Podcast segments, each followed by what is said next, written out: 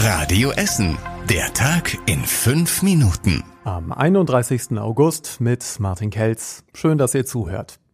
Die Maskenpflicht im Unterricht ist ab sofort in Essen und ganz NRW zu Ende. Das heißt aber nicht, dass die Diskussion damit beendet ist, denn einige Essener Schulleiter machen sich nach dem Wegfall der Maskenpflicht Sorgen, wie es jetzt ganz genau an ihren Schulen weitergehen soll. Ohne die Pflicht können sie jetzt nur noch an Schüler und Lehrer appellieren, dass sie freiwillig weiter die Maske auch im Unterricht tragen.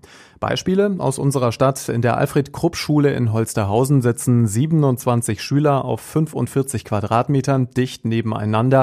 Da haben die Masken seit Schuljahresbeginn geholfen, weil eben kein Abstand da ist. Einige Lehrer werden vielleicht jetzt keinen Präsenzunterricht mehr machen oder sich ein Attest holen, fürchtet der Schulleiter. So sieht es auch im Leibniz-Gymnasium in Altenessen aus. Da hofft der stellvertretende Schulleiter, dass vor allem die jüngeren Schüler weiter ihre Masken auch im Unterricht aufsetzen. An der Gesamtschule Borbeck will der Schulleiter mit den Schülervertretern sprechen, dass alle freiwillig die Masken weitertragen.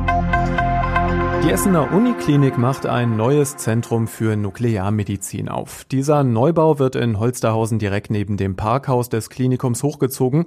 Heute Mittag war die Grundsteinlegung und die Pläne für das neue Haus sind weitreichend. Nuklearmediziner und Radiochemiker sollen ganz eng zusammenarbeiten.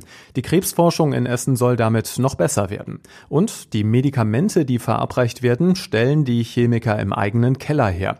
Das erklärt der Leiter der Klinik, Professor Ken Hermann mit einem ganz handfesten Beispiel. Das Besondere ist, dass wir sozusagen das, was wir herstellen, auch im gleichen Gebäude verbrauchen werden. Ich gebe mal das Beispiel von einer Brauerei. Das ist sozusagen, wenn Sie das Bier selber herstellen und dann direkt auch ausschenken. Der ganze Herstellungsprozess von der Qualität ist wirklich wie, als ob Sie richtige Medikamente kommerziell herstellen. Denn die meisten Medikamente sind deutlich kürzer haltbar als ein Bier. Klarer Vorteil also für die eigene Herstellung. Das neue Zentrum für Nuklearmedizin soll 2023 fertig sein. Ein kaputter Betonmischer hat heute im Essener Süden für Staus und viel Arbeit für die Reinigungskräfte gesorgt. Das Mischauto hatte ein Leck, deswegen ist eine große Menge flüssiger Beton ausgelaufen. Verschmiert war die Heidhauser Straße in Höhe Fischlacker Straße.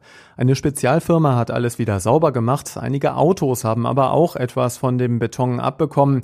Das Zeug kriegt man sehr schlecht wieder vom Lack runter. Bundesgesundheitsminister Jens Spahn hat heute bei einem Besuch in Essen zugesagt, dass er die Pläne der Stadt für den Umbau der Krankenhäuser unterstützt. Der Essener Weg sei möglicherweise auch ein Modell für andere Städte und Gemeinden mit ähnlichen Problemen. Die Stadt Essen fürchtet ganz konkret um die Gesundheitsversorgung im Norden, weil die Contilia-Gruppe die Häuser in Alten Essen und Stoppenberg schließen will. Die Verwaltung plant ein neues Krankenhaus und will dafür selbst einen Betreiber suchen.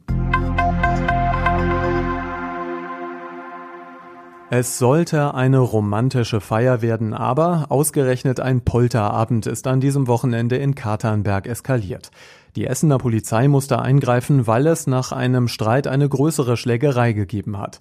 Vier Männer wurden festgenommen, vorher hatten sie sich nach Polizeiangaben massiv gegen den Einsatz der Beamten gewehrt.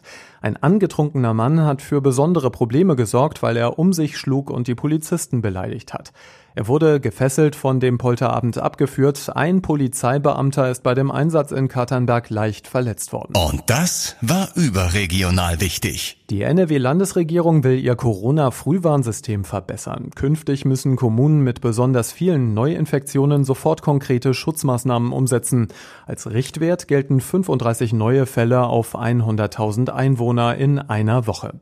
Und nach der Besetzung der Treppe zum Berliner Reichstag durch Demonstranten gibt es Ermittlungen wegen Landfriedensbruchs. Im Moment sei noch nicht bekannt, ob die Krawallmacher auch versucht hätten, das Gebäude zu beschädigen, heißt es von der Polizei. Und zum Schluss der Blick aufs Wetter. Der Montagabend bei uns in Essen ist trocken bis 18 Grad aktuell noch. Heute Nacht gibt es dann lockere Wolken und kühl wird es um die 10 Grad.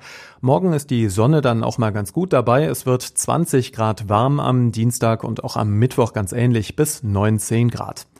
Die nächsten Nachrichten hier bei uns aus Essen hört ihr wieder ab 6 Uhr bei Radio Essen. Wir wünschen euch einen schönen Feierabend und später eine gute Nacht. Das war der Tag in fünf Minuten. Diesen und alle weiteren Radio Essen Podcasts findet ihr auf radioessen.de und überall da, wo es Podcasts gibt.